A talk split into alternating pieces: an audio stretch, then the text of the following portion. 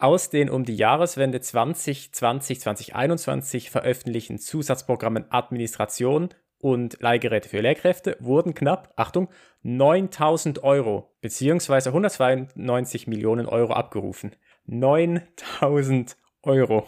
Bei möglichen 500 Millionen Euro wurden 9000 Euro abgerufen.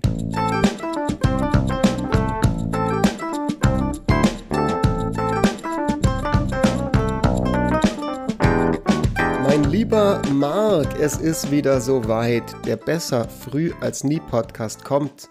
Besser spät als nie zurück aus der Sommerpause. Wie geht's dir? Wie steht's dir? Ja, mir geht's wunderprächtig. Ich würde gerne sagen, ich bin braun gebrannt wieder zurück aus dem Urlaub.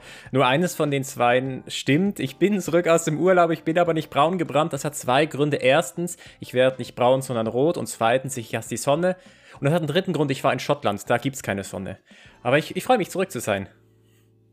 Was es in Schottland aber schon gibt, im Gegensatz zu Deutschland, ist Digitalisierung, digitale Verwaltung, Internet auf dem Land und all diese schönen Dinge, die haben wir hier nicht. Und darüber reden wir heute. Es geht hier heute in unserer Bundestagsspezialfolge um die Digitalisierung und warum die nicht vorangeht und warum niemand drüber redet und warum die nicht ein Wahlprogramm ist. Also es geht um ziemlich viel frustrierende Dinge und wir hatten sehr viel Momente bei der Vorbereitung der Folge, wo wir uns einiges gedacht haben, oder? Ja, es, äh, es, ist, es war schön. Es war auch äh, ein bisschen ernüchternd, aber teilweise auch überraschend, positiv überraschend. Ähm, also wir haben so, als wir jetzt das bisschen recherchiert haben, ging es darum, so wie ist, wo, wo steht denn Deutschland in der Digitalisierung? Und Deutschland steht gar nicht mal so schlecht in allen Bereichen, aber in ein paar Bereichen halt eben schon. Und das sind dann die, wo wir uns das ein bisschen angeschaut haben, wo denn da der Schuh drückt und warum das nicht weiter vorwärts geht. Geil, ich habe mega Bock. Wusstest du übrigens, ne, Fun Fact, das ist das erste Mal, wir haben jetzt einen neuen Konkurrenz-Podcast, Wissen boah, Weekly. Boah, Wissen ja, Weekly. Da, die Nemesis. die klauen uns immer unsere Themen und äh, wir klauen jetzt mal ein Thema zurück. Wir können diesen Podcast empfehlen, äh, mal ja. zum Anchecken. Aber ich würde sagen, wir gehen direkt rein. Wie kamen wir denn drauf? Wir müssen die Leute erstmal enttäuschen, dass wir ich weiß nicht, wem wir das angekündigt hatten, aber wir wollten ja so ein bisschen so Wahlfolgen machen, jetzt zur Bundestagswahl, die vor der Tür steht. Und haben dann aber irgendwie gemerkt, wir schaffen wahrscheinlich nur eine Folge davor. Uns gibt's jetzt nur noch alle zwei Wochen. Und dann haben wir uns für Digitalisierung entschieden. Warum? Ja, weil die eben nicht in dem in den Parteiprogrammen äh, drin ist. Das ist ja die Krux. Also dieses wichtige Ding ist da überhaupt nicht drin, beziehungsweise es ist schon drin in in, in den Programmen von ein paar Parteien. Aber es ist sehr auffällig, welche Parteien denn das sind, denn das sind nämlich nicht die Regierungsparteien, das sind nicht die CDU und nicht die SPD, was nicht verwunderlich ist, weil die können das ja nicht reinschreiben, dass man jetzt endlich die Digitalisierung anpacken muss, weil die hatten jetzt genügend Zeit, um die umzusetzen, sondern wenn, wenn man sich da reinschaut in die Parteiprogramme von der SPD und der CDU, dann steht da immer nur so Zeugs drin wie, ja, wir, wir wollen die Digitalisierung nutzen, um noch besser zu werden, bliblablub. Und wenn man sich dann aber die Programme anschaut von FDP oder Grüne, whatever, äh, dann steht halt was komplett anderes drin. So, ja, wir müssen da unbedingt Gas geben, da muss man jetzt richtig, richtig reinbuttern und so. Was ja nicht verwunderlich ist, weil die ähm, müssen sich jetzt da nicht rechtfertigen, dass jetzt in den letzten 10, 20 Jahren nichts, nichts passiert ist. Ich meine, das ist bestätigt mal wieder, dass Angela Merkel nicht wirklich in der CDU ist, weil sie selber ja die ganze Zeit in, in, Interviews ja sagt, wie sehr Deutschland hinten dran ist, wie sehr wir da Nachholbedarf haben und da ganz offen drüber redet. Und es ist schon sehr bemerkenswert, dass eben, ne, wenn du das Wahlprogramm der CDU, CSU aufmachst, und du drückst, drückst äh, Steuerung F und suchst den Begriff Digitalisierung, das ist kein Kapitel, das ist kein Themenblock, das ist nicht in irgendeiner Art und Weise als Aufgabenbereich oder als Herausforderungsbereich definiert, sondern bei irgendwelchen anderen Sachen, ja, wie du gerade gesagt hast, kommt dann immer so, ja, wir wollen halt das und das und das irgendwie machen, was Corona angeht oder was irgendwie Themenbereich XYZ angeht, irgendwie Klimapolitik oder so. Also generell steht da wenig zu diesen Dingen bei der CDU, aber bei manchen Sachen. Und dann steht immer so dabei, und wir werden die Kräfte, die durch die Digitalisierung freigesetzt werden, auch nutzen für das. So, wie, wie halt so, ja, also die Sonne wird ja scheinen und dann wird's ja sowieso super. So, weil quasi das passiert ja und dann nutzen wir das als zusätzlichen Effekt. So und einfach Ja. darauf zu kommen, dass es eben schon was ist, wo man Policy machen muss, Ja. dass es eine digitale, eine industrielle Revolution ist, die vermutlich weitreichender sein wird als alles, was bisher da war. Dieses Bewusstsein ist in den Wahlprogrammen nicht da und ich glaube, das spiegelt auch so ein bisschen wider, da können wir nachher nochmal drauf eingehen, dass es halt auch in den, bei den Entscheidungsträgerinnen und Trägern nicht da ist, dass es auch in der Gesellschaft noch nicht so angekommen ist in Deutschland. Also es gibt ja da ganz interessante Umfragen, die wir uns jetzt auch angeguckt haben. Und es ist ein vielschichtiges Problem, würde ich sagen, Ja. dass es da nicht drin ist. Aber es ist vielleicht auch äh, gar nicht mal so klar, dass es jetzt wirklich einfach so ist, dass von oben jetzt kein, kein Wunsch da ist zur Digitalisierung. Es ist, es, es ist eine Kombination aus, aus unterschiedlichen Dingen. Und die Tatsache, dass jetzt Angela Merkel darauf hinweist, dass wir da vorwärts machen müssen, das überrascht mich ja eigentlich auch nicht. Es, es gibt ja schon viele Politiker und Politikerinnen, die darauf aufmerksam machen. Aber es geht halt nicht vorwärts. Und die Frage ist, warum geht es nicht vorwärts? Und wenn man sich anschaut, was so die Bundesregierung macht in, in puncto Förderprogrammen, dann wird ja schon Geld in die Hand genommen. Ne? Es gibt den Digitalpakt Schule, es, es gibt das, das Online-Zugangsgesetz und so weiter. Da, da ist richtig viel Asche in, in dieses Programm drin, aber trotzdem geht es nicht vorwärts. Also die, die ähm, Regierungsparteien haben halt auch einfach Schwierigkeiten, dann das wirklich durchzusetzen, selbst wenn man es machen möchte. Ähm, zumindest bei bestimmten Bereichen habe ich das Gefühl, man möchte schon. Andere Bereiche, jetzt gerade so Cybersecurity, da, da sieht es ein bisschen düsterer dann aus. Aber der, der, der Wille ist da. Die Frage ist, warum geht es nicht vorwärts? Ja, du hast gerade ein gutes Stichwort gesagt, auf das ich auch direkt eingehen wollte, bevor wir uns genau konkret angucken, was eigentlich gemacht wird oder vielmehr, was nicht gemacht wird oder nicht gemacht werden konnte.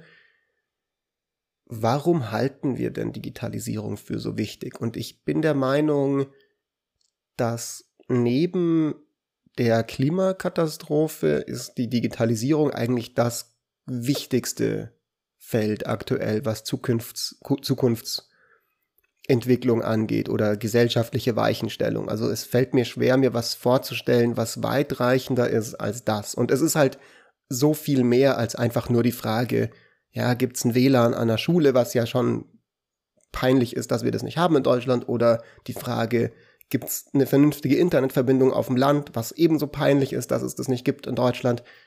Es ist ja noch so viel mehr. Ja, ab, also du meintest ja gerade schon die Cyberabwehr beispielsweise.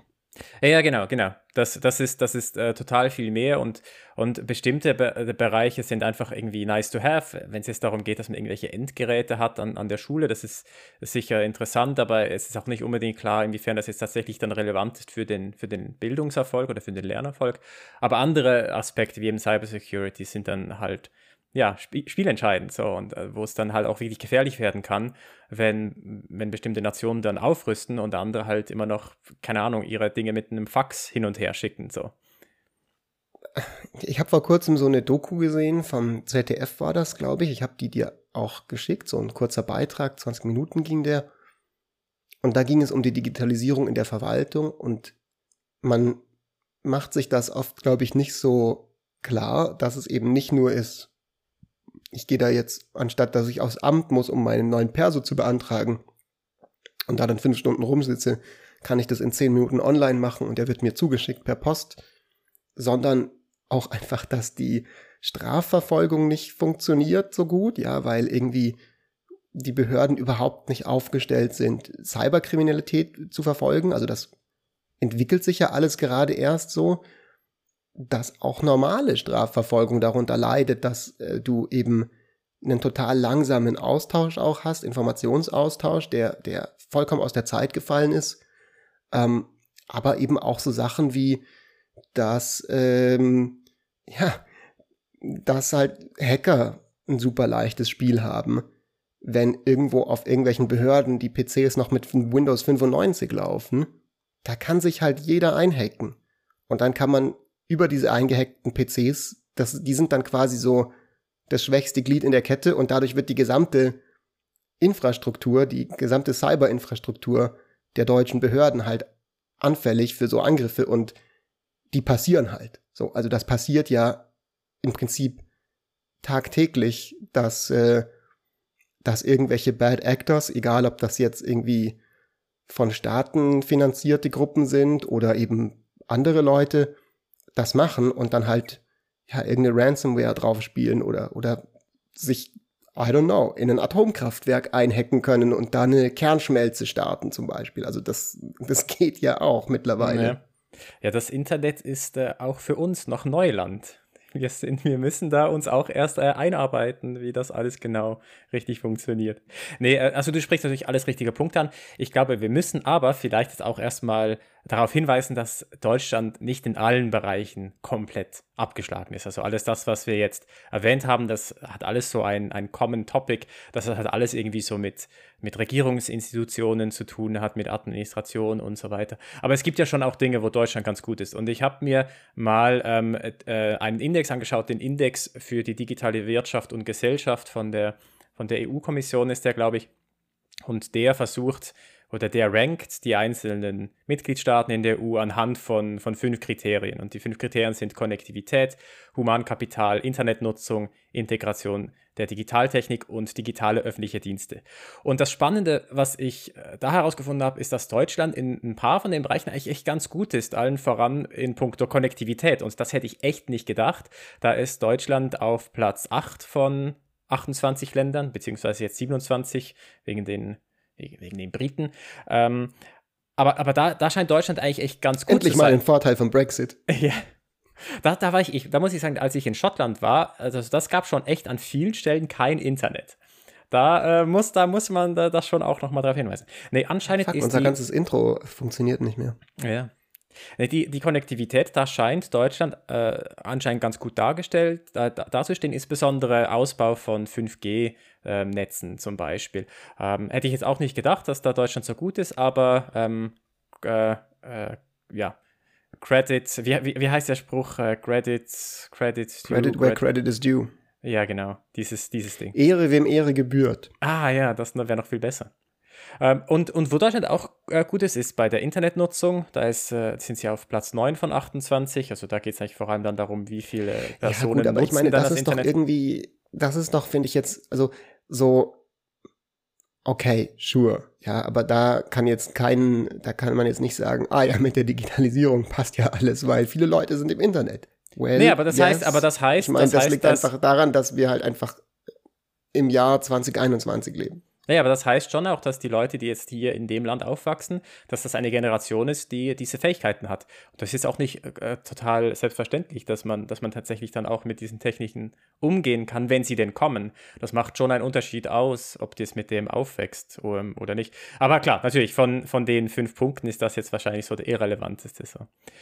Oh, wo Deutschland dann aber auch gut ist, ist beim Humankapital. Also wo es dann darum geht, äh, welche Fähigkeiten haben die Leute? Können die Leute mit Computer umgehen? Können die Leute mit Technologie umgehen? So. Da, ist, da, da sind sie auf Platz 10 von, von 28. Wo sie dann aber komplett abgeschlagen sind, sind einerseits bei der Integration der Digitaltechnik auf Platz 18 und bei der digitalen öffentlichen, bei den digitalen öffentlichen Diensten bei Platz 21 von 28. Und das ist halt genau das, was wir vorhin angesprochen haben. Da, das sind genau diese Dinge, die man halt einfach bemerkt. Das sind einerseits die Faxgeräte, die also die Unternehmen immer noch benutzen und die Tatsache, dass du halt für, für jeden Schmarrn äh, aufs Amt musst, egal was du machst. Das mit den Faxgeräten stimmt, das wollte ich vorhin auch noch äh, beisteuern als Punkt, warum das einfach relevant ist. So, es sind halt einfach im letzten Jahr Leute gestorben, weil die und die Gesundheitsämter ihre Fallzahlen per Fax an das Robert Koch Institut übermitteln mussten und sich dadurch dann einfach tagelange Verzögerungen er ergeben haben bei den Fallzahlen und entsprechend sich halt auch die politische Reaktion, die sowieso langsam war, aber die dann eben auch die ganze Zeit basiert hat noch auf veralteten Zahlen. Und Einfach wegen fucking Faxgeräten. Fucking Faxgerät. Ich meine, das muss ja. man sich einfach mal gönnen. So, verstehst du? Das ist ja irgendwie, ich finde das so, also das, ich, ich, ich, ich, hab, ich konnte das gar nicht glauben, als ich das damals gelesen habe. Ja, das wusste ich tatsächlich auch nicht, als ich damals vor sieben Jahren oder so nach Deutschland gekommen bin, dass da tatsächlich das, dass es das noch gibt, diese Faxgeräte. Und das erste Mal, als ich Kontakt hatte mit dem, war, als wir einen Projektantrag an ein Bundesministerium äh, geschickt haben. So, so ein Förder, also Förderantrag für, für ein Projekt. Und dann hieß es, ja, jetzt bitte faxen Sie das noch rüber. So. Und, und dann musste ich lachen. Ich dachte, sie, also die machen einen Scherz. So, ja, ja, klar, ich fax das schnell rüber, so klar. Aber die haben es ernst gemeint. Ich habe das, ich habe dann herausgefunden, wir haben ein Faxgerät und ich habe das gemacht. Ich habe das dahin gefaxt. Ich würde halt auch denken, wenn jemand das zu mir sagt, dass sie einfach so einen lustigen Joke benutzen und damit sagen wollen, schreib mir eine E-Mail. Ja. Und das einfach so. Also wie die Brieftaube, ja. Pack das in die Brieftaube und schick das rüber. So, das, das hätte, ich wäre nicht weniger überrascht gewesen, wenn ich das hätte tun müssen. Schick okay, gut. Boten, das heißt also, was man sagen kann, ähm, es könnte, es ist nicht ganz hoffnungslos, was die Digitalisierung in Deutschland angeht, aber trotzdem in den wichtigen Gebieten, in den Policy-Gebieten, ist es natürlich nicht so gut aufgestellt. Und ich glaube, was wir heute vorhaben, ist da jetzt noch ein bisschen genauer reinzugehen. Also wir haben uns zwei konkrete Bereiche mal überlegt, die wir uns genauer angucken wollen. Ähm, bevor wir zu denen kommen, können wir noch ganz kurz was sagen zu diesen anderen Sachen. Also, was wir uns zum Beispiel in der Recherche, dadurch, dass es uns jetzt nur noch alle zwei Wochen gibt, drin haben wir ganz viel recherchiert. Was wir uns ja auch angeguckt haben, ist das mit der Konnektivität. Und das fand ich zum Beispiel interessant, was du gerade gesagt hast. 5G-Ausbau ist relativ gut. Und der Grund, warum einfach das WLAN, äh, also das normale aktuelle Internet, in vielen ähm, ländlichen Gebieten so schlecht ist, ist, dass es halt einfach historisch bedingt ist, dass die Leute gesagt haben vor 10, 20 Jahren, hey geil, wir haben doch schon diese ganzen Kupferleitungen, lasst mal die nutzen, anstatt irgendwie in anderen Ländern musste man halt quasi, da gab es halt nicht so gute Kupferleitungen, also das war so ein bisschen ein Problem von Deutschland, dass da in den 60er, 70er Jahren mal sehr gut die Infrastruktur ausgebaut wurde und man dann meinte, man kann sich auf die weiterhin verlassen, während woanders, wenn du halt von, von Anfang an alles neu graben musst, dann packst du halt gleich Glasfaser rein. Ja, ich fand das einen interessanten Punkt, weil es halt auch so ein bisschen zeigt, dass man den Politikern und Politikern halt eben nicht immer einfach die Schuld in die Schuhe schieben kann. Das habe ich vorhin gemeint, so der Wille ist da, aber woran, woran hapert es denn? Warum kann es nicht umgesetzt werden? Und das ist halt etwas, da hat man irgendwann halt mal auf, ich sage eher so in Anführungs- und Schlusszeichen, die falsche Technologie gesetzt. Das konnte man halt zu dem damaligen Zeitpunkt nicht wissen, dass das mal ein Nachteil sein werden würde. Hat sich jetzt aber halt herausgestellt, dass es einer ist. Und jetzt hat man halt den Salat. Und all die Länder, die das nicht gemacht haben, hatten einfach Glück. Aber das kann man ja im Vorhinein schwer dann auch nur abschätzen. Gut, vielleicht hätte man es abschätzen können. I don't know. Aber, aber es ist halt etwas, wo jetzt die, die Politik damit zu kämpfen hat. So, jetzt hat man halt dieses Kupferfasernetz und ja, jetzt muss man halt schauen, wie, wie, wie man das irgendwie noch, noch gebackt kriegt. Ja, gut. Oh Gott, ich, ich merke schon wieder, dass dieses ganze Thema, das wühlt mich schon wieder so auf, weil ich das so wichtig finde. Und ich finde es einfach so dramatisch, dass niemand irgendwie wirklich ernsthaft im Wahlkampf darüber redet. So, wir reden den ganzen Tag über irgendwie, hat jetzt die eine irgendein Buch abgeschrieben, hat der andere irgendein Buch abgeschrieben, hat der irgendwie gelacht im falschen Moment. Aber halt wirklich, aber naja, ich glaube, das ist eine allgemeine Klage über Wahlkämpfe per se, die sozusagen komplett halt, digitalisierungsunabhängig ist. Es ist halt nicht sexy, es ist, es ist halt nicht sexy genug, beziehungsweise es ist ein Thema, was halt hinlänglich bekannt ist und immer wieder darüber gestritten wird. Und äh, da gibt es, glaube ich, einfach keine Blumentöpfe mehr zu gewinnen. Du hast dich ja mit dem Humankapital befasst und mit genau. dem sogenannten Digitalpakt Schule. Also vielleicht kurz zur Erklärung, was unsere Überlegung war, ist, wir gucken uns mal zwei ganz konkrete Policies an, die wohl oder übel noch nicht so weit sind, wie sie gerne wären oder wie, was das Ziel wäre und versuchen mal so ein bisschen zu gucken, woran das gelegen haben könnte. Und du hast dir diesen Digitalpakt Schule vorgenommen. Was ist das denn? Genau, das war äh, ein, äh, ein, Programm, was, was aufgesetzt wurde vor ein paar Jahren im Umfang von damals 5 Milliarden Euro. Inzwischen wurde das noch so ein bisschen aufgestockt, bedingt durch die Corona-Pandemie um weitere 1,5 Milliarden. Ähm, und, und da ging es halt darum, die Schulen zu digitalisieren, oder geht es darum, die Schulen zu digitalisieren. Und das ist das, was ich vorhin gemeint habe. Mit äh, der Wille ist durchaus halt schon da und es fließen ja auch schon richtig, richtig viel Gelder. Die Schwierigkeit ist dann aber in der Umsetzung. Und was sich jetzt da halt gezeigt hat oder nach wie vor zeigt, ist, dass diese Gelder einfach nicht ankommen bei den Schulen. Und das ist irgendwie auch verwunderlich, beziehungsweise mit dem würde man ja auch nicht unbedingt rechnen als Politiker oder Politikerin. Wenn du so ein Riesenprogramm auf die Beine stellst von insgesamt jetzt 6,5 Milliarden Euro und das nicht abgerufen wird. Also im Prinzip können halt die, die Schulen äh, können Gelder beantragen für spezifische Projekte. Dann wird das irgendwann in irgendeiner Form genehmigt und dann kommt das Geld. So, und das passiert nicht. Und das passiert nicht, weil vor allem die Schulen überhaupt dieses Geld nicht beantragen. Und das ist verwunderlich. Und das hat aber, wie, wie man äh, auch irgendwie erwarten könnte, halt einfach auch mit, mit den bürokratischen Hürden zu tun, die es gibt, um Gott, dieses. Die bürokratischen Hürden immer. Um, um, dieses, um dieses Geld abzurufen. Also in dem. Unser Nemesis. Unsere Nemesis, genau. Also in dem, in dem Digitalpakt steht drin, dass es, und ich zitiere, keine Förderung ohne Qualifizierung der Lehrenden und ohne technisch-pädagogisches Einsatzkonzept so. Und dieses Einsatzkonzept ist halt genau das. So, du musst halt einen riesen Aufwand erbringen, um überhaupt an dieses Geld ranzukommen. Und das in einer Situation, wo die Leute eh schon an ihren Kapazitäten arbeiten, weil sie mit der Corona-Pandemie beschäftigt sind. Oder das heißt, weil sie einfach im Schulsystem sich befinden, was halt ja. immer davon lebt, dass die Leute eigentlich an der Belastungsgrenze arbeiten. Also das ist ja von vornherein irgendwie alles ziemlich bitter und, und im Argen da. Zumindest von dem, wie ich das so mitkriege über Freunde und Freundinnen von mir, die irgendwie als, als Lehrer arbeiten. Genau, genau. Und jetzt, und jetzt hast du halt einfach äh, kein Interesse daran, so, weil du, du, äh, einerseits unterrichtest du ja deinen Unterricht wie schon immer, warum sollte man auch da groß was verändern? Und selbst wenn man das möchte, ist halt einfach dann der Aufwand einfach, einfach viel zu groß, so, für so ein, so ein Konzept zu erstellen. Und ich glaube, man muss auch als Schule in Vorleistung gehen. Das heißt, du gehst halt auch ein bestimmtes Risiko dann ein, beziehungsweise das ist für, wahrscheinlich auch jetzt nicht für jede Schule dann irgendwie machbar, dass ähm, das, das äh, in, in Vorleistung zu gehen und diese Dinge, diese Dinge vorzuschießen. Und dann ist es auch nicht verwunderlich, dass, dass halt extrem wenig Gelder dann auch abgerufen wurden. Also jetzt war ähm, Stand Juni 2021 sind halt gerade mal irgendwie, was waren es, 852 Millionen Euro sind tatsächlich abgeflossen und 1,4 Milliarden Euro ähm, wurden, wurden beantragt, aber sind noch nicht geflossen. So, das heißt 1,4 Milliarden plus 0,8 Milliarden von insgesamt halt 6,5 Milliarden ist halt echt noch nicht viel.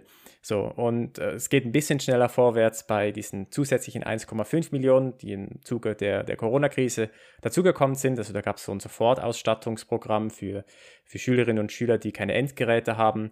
Ähm, beim, anderen, beim anderen Zusatzbudget ging es um äh, ging es um Administration und beim dritten ging es um ähm, Leihgeräte für, für Lehrkräfte. Und bei ein paar von denen geht es tatsächlich vorwärts, außer, und, und das ist so gut, das muss ich echt vorlesen. So.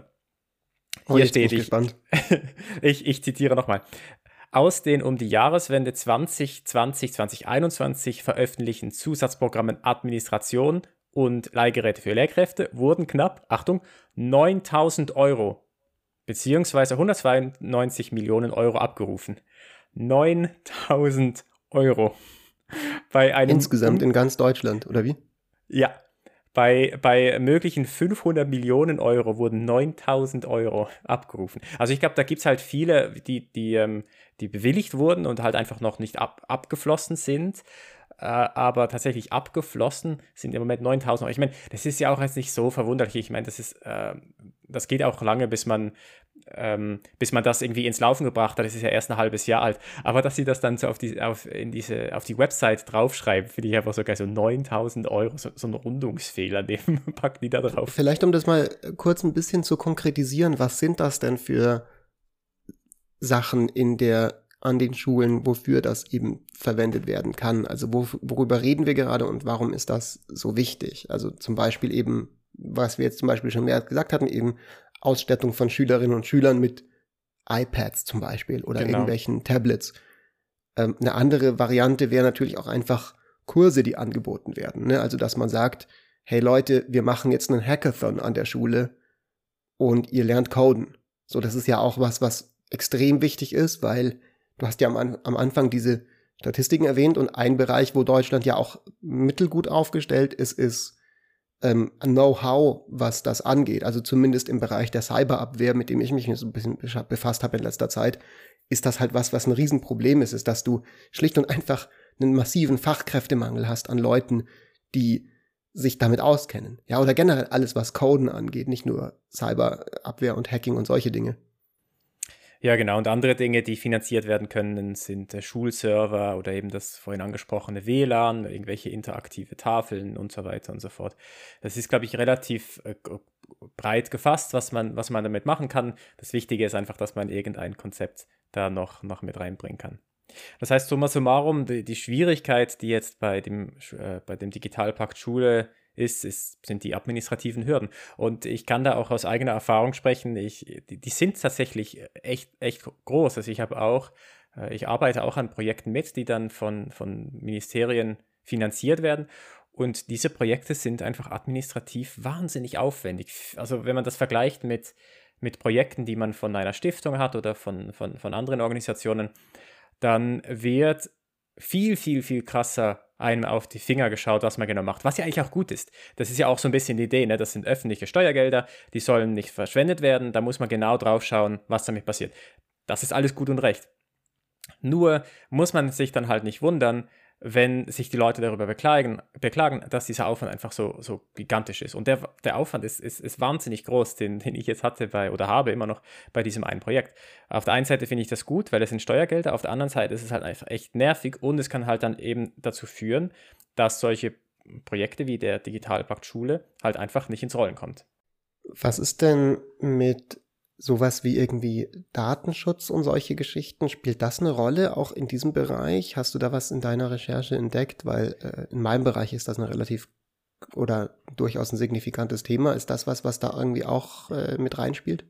Ähm, Habe ich jetzt explizit nicht gesehen, aber das ist natürlich, also vermutlich schon. Also das muss ja auch alles irgendwie DSGVO-konform sein. Und äh, wenn, wenn man jetzt. Wobei sagt, man das wieder wahrscheinlich auch unter administrative Hürden so ein bisschen mit ein fassen kann, ja. denke ich mir.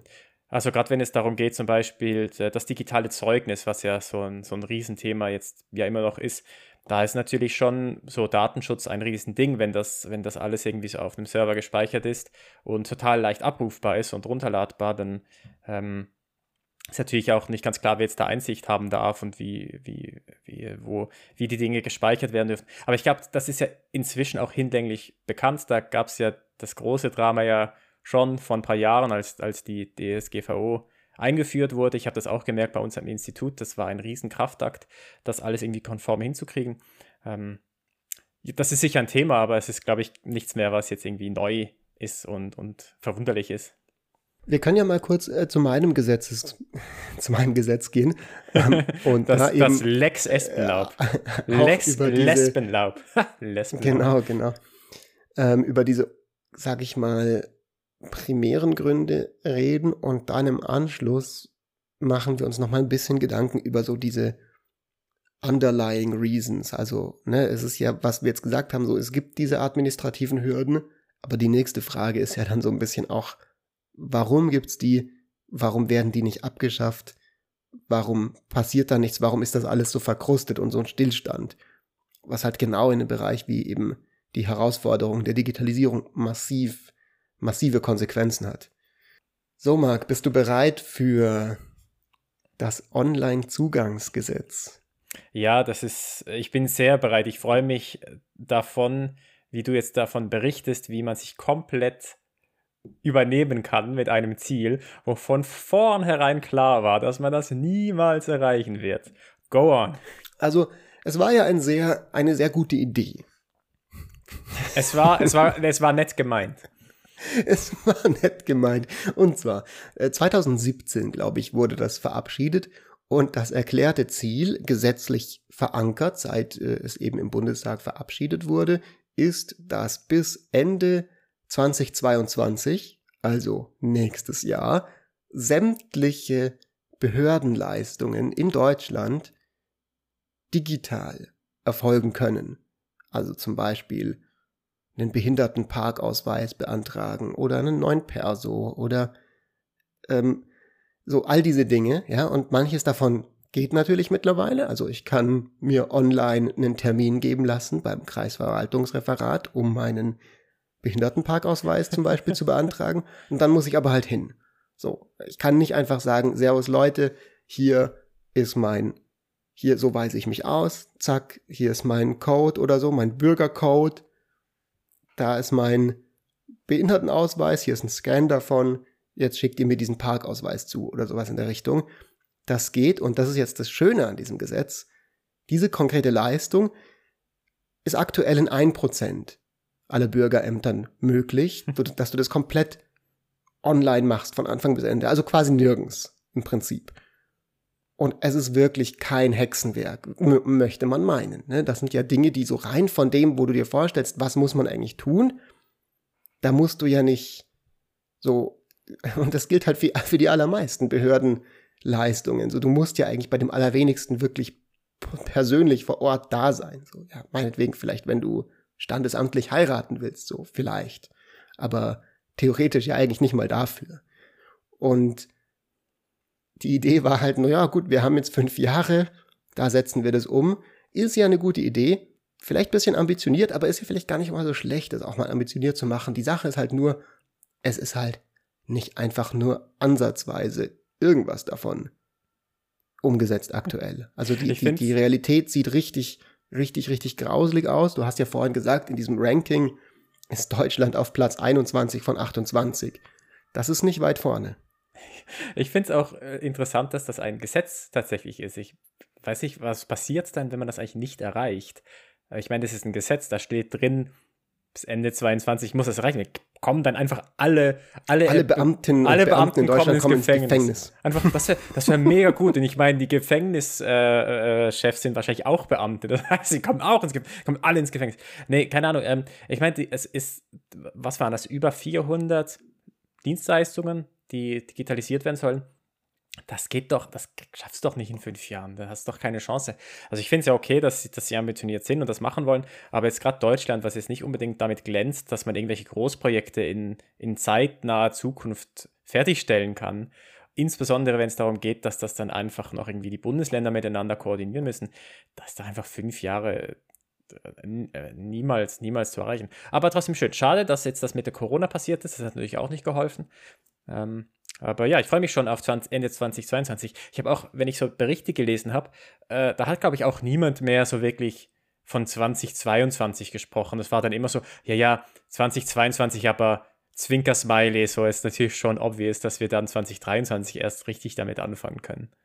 Es ist, es ist schon auch sehr bezeichnend für, glaube ich, die Herangehensweise, die es da manchmal gab, nämlich die, die Idee war, naja, okay, wir müssen halt ein Dekret erlassen, dann passiert das schon. Ne? Also wir müssen halt einfach sagen, wir machen jetzt Digitalisierung, dann passiert das auch. Aber so ist es natürlich nicht gewesen.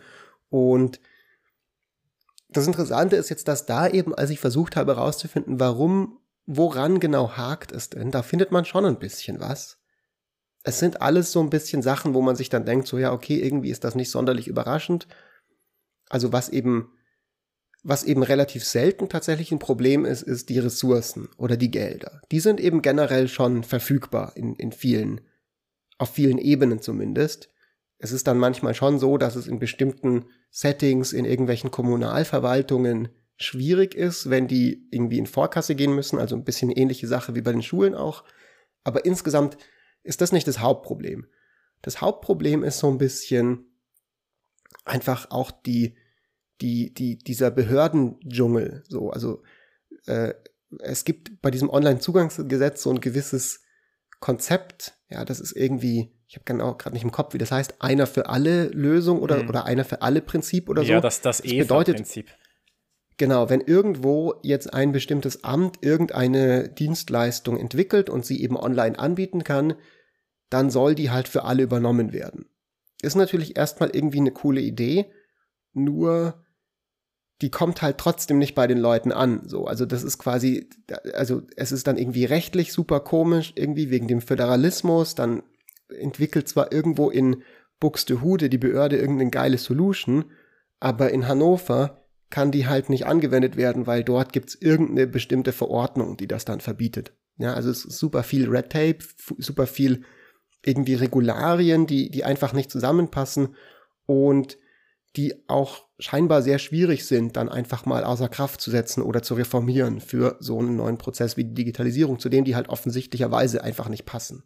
Ja, genau. Und dann eben sind halt fünf Jahre einfach nicht ausreichend. Ich meine, das ist jetzt nicht verwunderlich, gerade wenn man sagt, man muss sich koordinieren zwischen den Bundesländern, weil man dieses EFA hat, was im Prinzip ja auch sinnvoll ist. Aber wenn man dann halt eben auf die lokalen Gegebenheiten geht und, und sieht, dass da irgendwelche Regularien das, das verhindern, dann braucht doch das viel mehr Zeit. Aber grundsätzlich finde ich es find gut, wenn man so ein bisschen, bisschen vorwärts macht. Was ich aber, glaube ich, so ein bisschen vermisse, ist, dass es überhaupt keine Anreizstrukturen gibt, da jetzt irgendwie schneller vorwärts zu machen. So, und dann hast du als, als Politiker oder Politikerin, hast natürlich, äh, ist es angenehm, wenn man, wenn man das jetzt nicht so so schnell anpackt und, und das ist, hat, hat den, den Eindruck hatte ich halt sehr stark, als ich diese Artikel gelesen habe, dass das alle irgendwie nur so halbherzig halt wirklich umsetzen, weil allen klar ist, dass das Ende 2022 nicht steht. Da, da könnte man ja durchaus schon auch Anreize setzen, wenn man früher fertig ist, dass man sagt, gut, wenn man, wenn man das schafft, dann darf man einmal Abendessen gehen mit Angela Merkel. So. Und das ist natürlich etwas, da freuen sich alle riesig. Also da, da würde ich alles dafür tun, dass ich mit, mit Angela Merkel einmal Abendessen gehen könnte. So, das, das, oder ein, keine stell, stell mal vor, man führt das ein so und dann gehen so am Ende so dieser fünf Jahre gehen so drei Leute mit Angela Merkel mal Abendessen oder so. das das, das wäre ziemlich gut.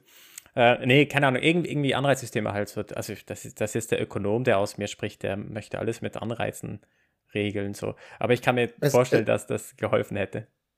Es gibt halt noch eine weitere Sache und ich glaube, da gehen wir jetzt ein bisschen rein in die tieferen Gründe, soweit ich sie überblicken kann. Ich weiß aber nicht, ob das eine sonderlich gute Erklärung ist. Die wirklich tiefen Gründe, über die können wir nachher noch ein bisschen spekulieren. Ähm, und das ist die Sache mit dem Datenschutz. Das ist ja was, mit dem du als Ökonom ja auch oft zu tun hast, wenn du versuchst, mit bestimmten Daten eben zu arbeiten, mit öffentlichen äh, Daten für irgendwelche Forschung. Und das spielt da halt auch eine Rolle, weil eben die Sache ist halt die, die allermeisten behördlichen Dienstleistungen musst du, für die musst du dich ja irgendwie ausweisen können, so. Und jetzt haben wir zwar irgendwie theoretisch eine Online-Ausweisfunktion, aber ganz ehrlich, als ich äh, vor paar Monaten äh, mich ummelden wollte für meine Wohnung, oder nee, genau, ich wollte ein polizeiliches Führungszeugnis beantragen, habe ich mir das angeguckt und dann ist da irgendwie so, ja, man braucht eben einen speziellen Kartenleser, um bei sich daheim das mhm. Ausweisdokument einlesen zu können. Und diesen Kartenleser kannst du dir hier für 50 Euro bestellen, weil der muss eben irgendwie DIN-Normen erfüllen und so. Und wo ich mir auch gedacht habe, so, also Leute, also come on, so ich kaufe mir doch jetzt nicht für 50 Euro einen Kartenleser, den ich einmal benutze und dann in den Müll werfen kann, um ein fucking Führungszeugnis zu beantragen was geht. So irgendwie in, in Österreich, wenn du ein Kind kriegst, fängt die Regierung einfach an, dir Kindergeld zu überweisen, ohne dass du irgendwas machst. So, du kriegst es einfach. Du musst dann nicht irgendwie nochmal beweisen, ja, dass du wirklich existierst oder so und irgendeinen Online-Kartenleser dir holen oder so. In Estland hast du einfach diese E-Citizenship-Geschichten, wo du einfach eine Nummer hast und mit der einfach alles auch online machen. So, Aber Moment, Moment, Deutschland, Deutschland macht das, Deutschland macht das ja auch, dass er den ersten Brief, den du kriegst als Neugeborener, ist deine Steueridentifikationsnummer. Also da ist natürlich Deutschland dann schon äh, weit vorne. Mit der kannst du nichts machen, außer Steuer zahlen, aber du kriegst sie. Ja, genau, die ganzen Leistungen, wo du dann mal was bekommst, die sind dann irgendwie, oh, das ist dann schwieriger umzusetzen. Ja. Aber, aber, dafür, aber dafür stimmt es mit den Steuereinnahmen. Also äh, Deutschland hat schon die Prioritäten äh, am, am, am, rechten Fleck. Ja, 100 Prozent. Aber also ich glaube, diese Datenschutzsache ist halt eine, eine, ein Ding, das ist irgendwie so traditionell, kulturell super, super relevant in Deutschland, super stark. Da sind wir viel, viel stärker. Das ist übrigens auch was, was sich, glaube ich, auswirkt auf einen weiteren Aspekt der Digitalisierung, wo Deutschland im internationalen Vergleich traditionell sehr hinten dran ist, nämlich was das bargeldlose Bezahlen angeht. Also überall auf der Welt kannst du einfach mit deinem Handy bezahlen. Ja. Und in Deutschland hat es erstmal jahrelang gedauert. Ich weiß noch, als ich so 15, 16 war, da konntest du halt in der Bäckerei einfach nicht mit einer Geldkarte bezahlen. Das war halt nicht der Fall. So Ging, gab's halt nicht. So und äh, und, und bis heute ist es so, dass es du, dass du ja das eben so mit Geldkarte bezahlen ist noch was total relativ Neues so. Und an sich ist es ja eine uralte, lame Technologie. So. In, ja. in anderen Ländern kannst du jeden Straßenmusiker oder jeden kleinen Imbiss-Snack-Verkäufer an der Ecke kannst du den Burrito kaufen und mit deinem Handy bezahlen und das ist kein Ding. Und hier wird das aber auch einfach nicht so sehr nachgefragt. Und ja, ich, traditionell ich, ich, sind wir irgendwie furchtbar bedacht auf Datenschutz, also außer es geht halt um irgendeinen großen Internetkonzern, dem gibt man natürlich immer gerne seine Daten, wenn man dann cool dafür Likes kriegt auf irgendeinem Netzwerk oder so. Aber äh, wenn du halt so eine starke politische Wichtigkeit von Datenschutz hast, dann ist es natürlich viel, viel schwieriger, relativ schnell und unkompliziert sowas einzuführen, wie eben einen, einen, einen klaren, einfachen Identitätsnachweis im Internet mit dem du diese Dienstleistungen in Anspruch nehmen kannst. Ja, ich war gerade vor zwei Wochen, also puncto bargeldloses Bezahlen, ich war gerade vor zwei Wochen äh, auf einem kleinen Festival in der Schweiz und habe da aus irgendeinem Grund plötzlich hinter der Bar gearbeitet, weil das macht man, glaube ich, so, wenn man an Festivals geht. Und da habe ich ein Bier äh, gezapft und rausgegeben und dann hat die Person gemeint, kann ich mit Twins bezahlen? Und hat so das Handy hingehalten. Und what? So, ja, Twint. Und das ist ein, so, ein, so, ein, so, eine Dienstleistung in der Schweiz, da kannst du mit dem Barcode einscannen, kannst du äh, das Zeugs bezahlen. Und, das, und, dieses Festival war halt so von, von Freunden von mir organisiert, also halt von Laien. Und äh, trotzdem äh, können die dann halt äh, ein, äh, können die dann halt bargeldloses Bezahlen anbieten weil die das einfach über Twint machen können. Da kannst du das einscannen mit einem Barcode, das funktioniert alles wunderbar. Und das, äh, das wäre, glaube ich, jetzt auch in Deutschland irgendwie nirgendwo möglich, dass das so, so niederschwellig ist. Und das ist auch kostenlos. Das heißt, die Schwierigkeit mit dem bargeldlosen Bezahlen ist auch, glaube ich, dass einfach die Gebühren für die Unternehmen so hoch sind. Aber bei Twint wäre es dann halt kostenlos, dann machst du das und, und, und gut ist.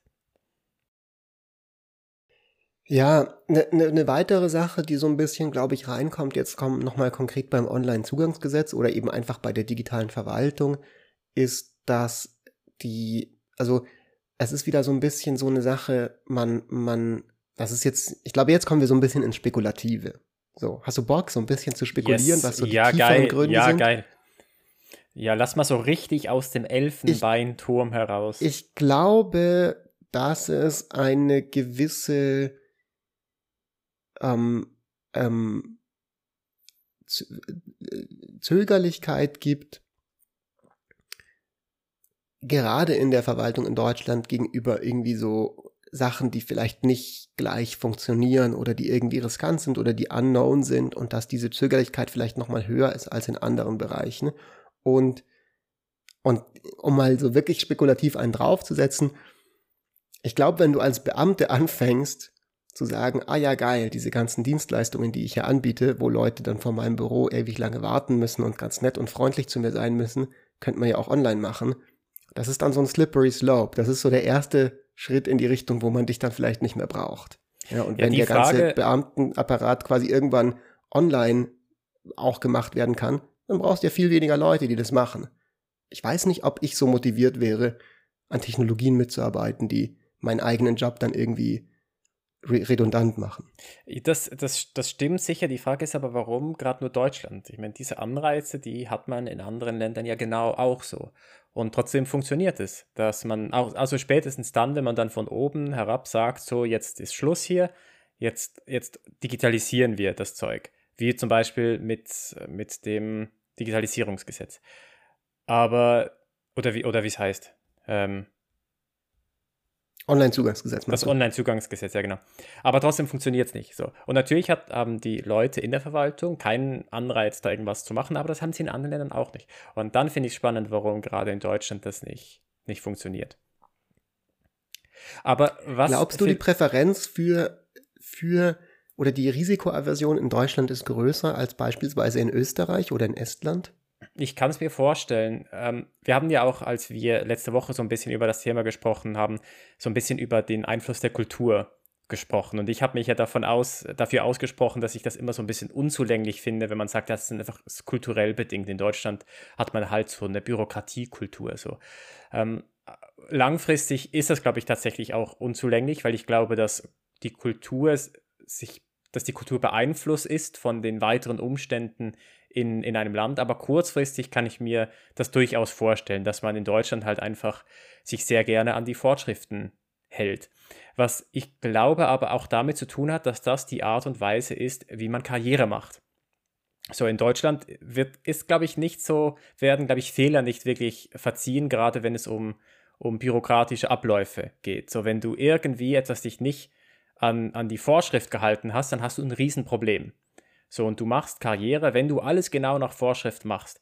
Und das ist, glaube ich, etwas, wo, wo Deutschland sehr, sehr, sehr, sehr groß ist in, in der Hinsicht, dass, dass man einfach einen Anreiz hat, sich an diese Vorschriften zu halten. Ich denke, das ist auch ein bisschen was, was durchaus auch dann in den, in, in, beim Digitalpakt Schule eine Rolle spielt. Also von diesen underlying factors. Äh, ich erinnere mich an dieses eine Beispiel, ich weiß nicht mehr, wo ich das gesehen habe. Das könnte bei Wissen Weekly und sagen, ah, ah Weekly, könnte das gewesen sein. Ähm, da wurde berichtet von einer Schule, die halt gesagt haben, so Leute, wir haben halt kein WLAN hier, wir brauchen das aber, das ist halt total hilfreich für den Unterricht. Und ähm, dann wollten sie das beantragen und dann hieß es irgendwie so, ja klar, kriegt ihr die Technik, die kommt dann halt irgendwie Ende 2022 oder sowas in der Art. Und dann haben die gesagt so, ja okay, gut, wisst ihr was, dann sammeln wir einfach selber ein bisschen Geld bei uns in der Schule, kaufen uns ein paar Router bei Mediamarkt, bauen die hier auf und haben unser eigenes WLAN. Und als sie das dann gemacht haben, kam halt vom Kultusministerium eine Weisung oder vom von irgendeiner Behörde, die in der Stadt die, was weiß ich, den Brandschutz oder irgendwie sowas in der Art macht und hat gesagt so, ey Leute, nee, das geht aber mal gar nicht klar, dass hier einfach irgendwie vorschriftsverletzend irgendwelche WLAN-Apparate an der Schule, die nicht genehmigt wurden, installiert.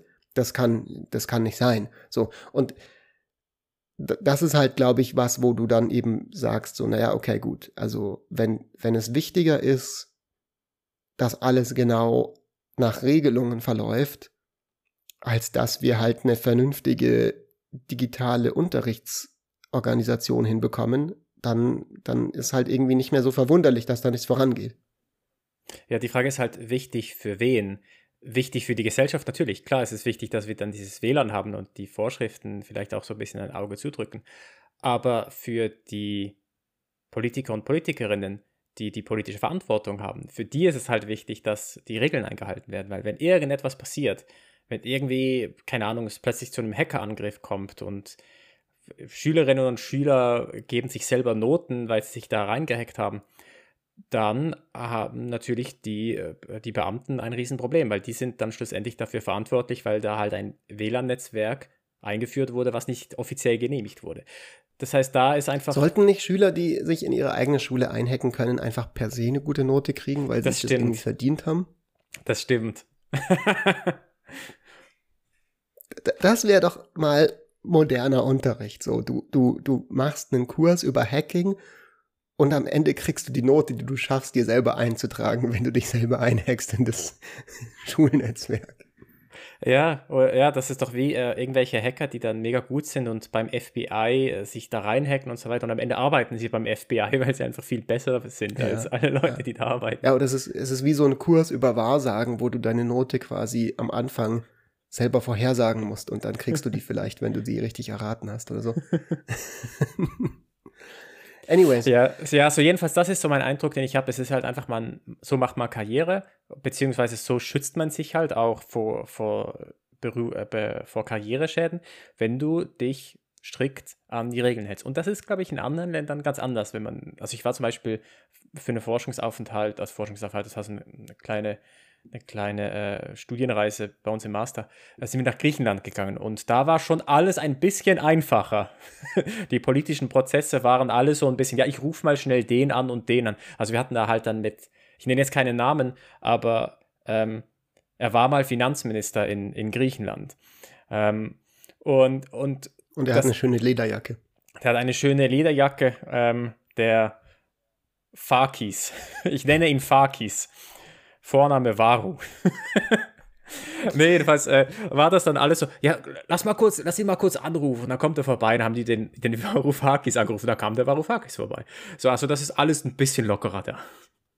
Ja, ja, das ist also, ich denke, ähm, das ist ein interessantes Beispiel für was, wo, wo eine Institution oder ein institutionelles Framework bestimmte Charakteristika hat, die für manche Situationen sehr gut ausgestattet sind. Also Deutschland ist ja generell ein Land, wo verglichen mit anderen Ländern du zum Beispiel tendenziell weniger Korruption in den Behörden hast. Zumindest sagt man das häufig. was ja dann sehr gut passt zu diesen Vorschriftsgeschichten. Ja. Allerdings, wenn es dann eben um die Digitalisierung geht, ist das halt wiederum ein Nachteil. Ich finde aber trotzdem, und das ist so ein bisschen das Spannende daran, und da, glaube ich, können wir jetzt gut den Bogen wieder schlagen zum Anfang der Folge, dass wir jetzt auch wirklich versucht haben, das rauszufinden und so eine richtig griffige Erklärung, warum das in Deutschland so ist und in anderen Ländern nicht, die viele Aspekte teilen, haben wir irgendwie nicht gefunden. Ne? Also die, der, der französische Beamtenapparat ist ja auch extrem bürokratisch und trotzdem ist Frankreich viel weiter, was die Digitalisierung angeht, als Deutschland, weil halt alle Länder weiter sind als wir.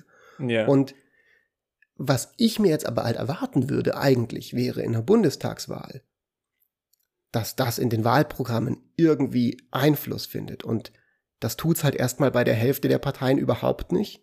Und dann bei der FDP irgendwie schon, bei den Grünen halbwegs und bei der Linken schon wieder nicht so krass, obwohl die auch Oppositionspartei sind. Und das sind jetzt nur die, gut, AfD, ehrlich gesagt, habe ich mir das gar nicht erst angeguckt, weil, ja. ganz ehrlich, so, die kannst die du sowieso Idee, vergessen. Auf die Idee bin ich gar nicht erst gekommen.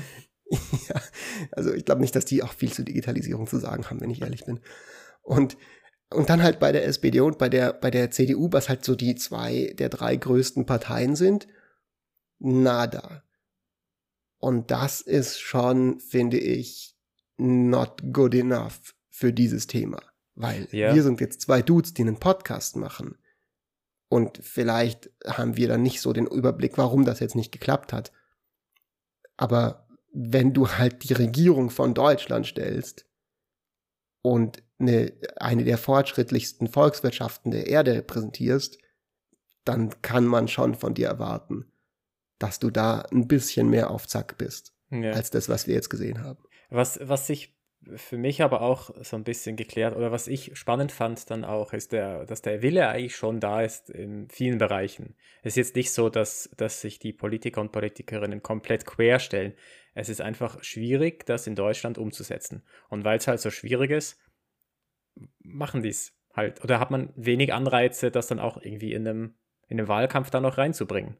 Ja, aber ich finde das auch immer so wohlfeil, der Wille ist da, ja, das ist ja schön und gut, was bringt das, wenn der Wille da ist? Und dann, also das ist ja so, ich kann ja, also woran misst, woran bemisst sich das, wenn ich einfach öffentlich irgendwelche Statements abgebe und sage, Digitalisierung ist total wichtig, da müssen wir unbedingt was machen, dann kann man sagen, ja, der Wille ist ja da. Aber wenn es dann mal schwieriger wird, es umzusetzen, wenn ich wirklich mich gegen Widerstände durchsetzen muss und daran arbeiten muss und innovative Lösungen entwickeln muss und so. Und dann ich vielleicht sage so, ja gut, das hätte ja keiner wissen können, dass wir das jetzt nicht so hinkriegen, dann, äh, mein Gott, dann halt nicht, dann schreiben wir es jetzt lieber auch nicht ins Wahlprogramm rein. Dann, also was, was heißt dann, der Wille ist da? So, also das finde ich so ein bisschen so, da muss schon, also da, da erwarte ja, ja, ich einfach mehr. Na, na, na, klar, natürlich, aber wenn man jetzt sagt, es gibt, die Digitalisierung geht nicht voran, woran liegt das? Es liegt nicht daran, dass, dass keine Gelder gesprochen werden.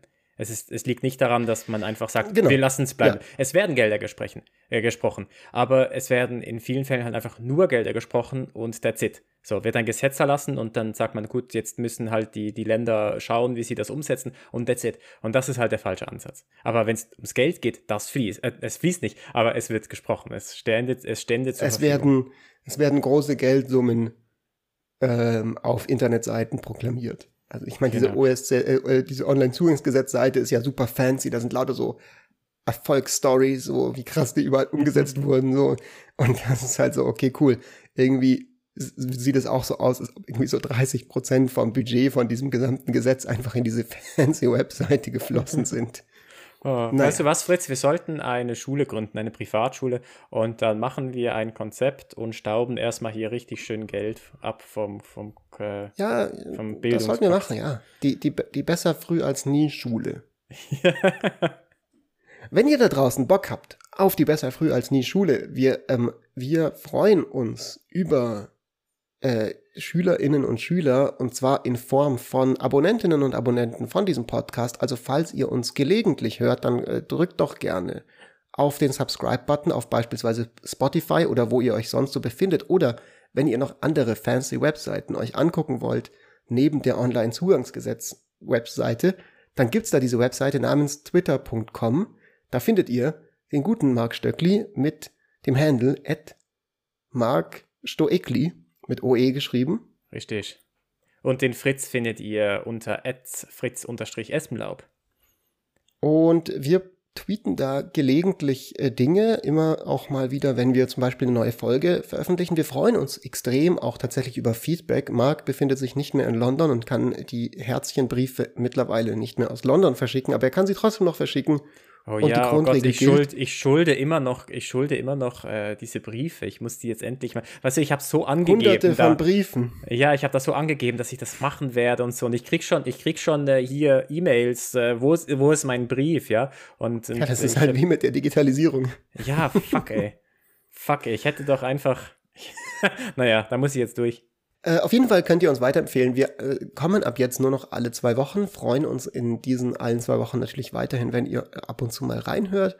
Und wenn ihr jetzt das Gefühl habt, irgendwie hat euch der Podcast was gebracht, ihr habt einen interessanten Einblick bekommen, es war vielleicht irgendwie dann lehrreich oder so, dann empfehlt uns doch weiter. Ihr habt bestimmt einen Kumpel, eine Freundin, einen Bekannten, ähm, euren örtlichen ähm, Ministerialbeauftragten, der für die Bürokratie zuständig ist, der oder dem oder der ihr das äh, eben schicken könnt, wollt, tut das. Wir freuen uns drüber und ich würde sagen, ähm, in diesem Sinne, mein lieber Stöckli-Mark, sehen wir uns dann wieder in alter Frische in zwei Wochen, oder? Richtig, bis dann. Ciao, Fritz. Peace.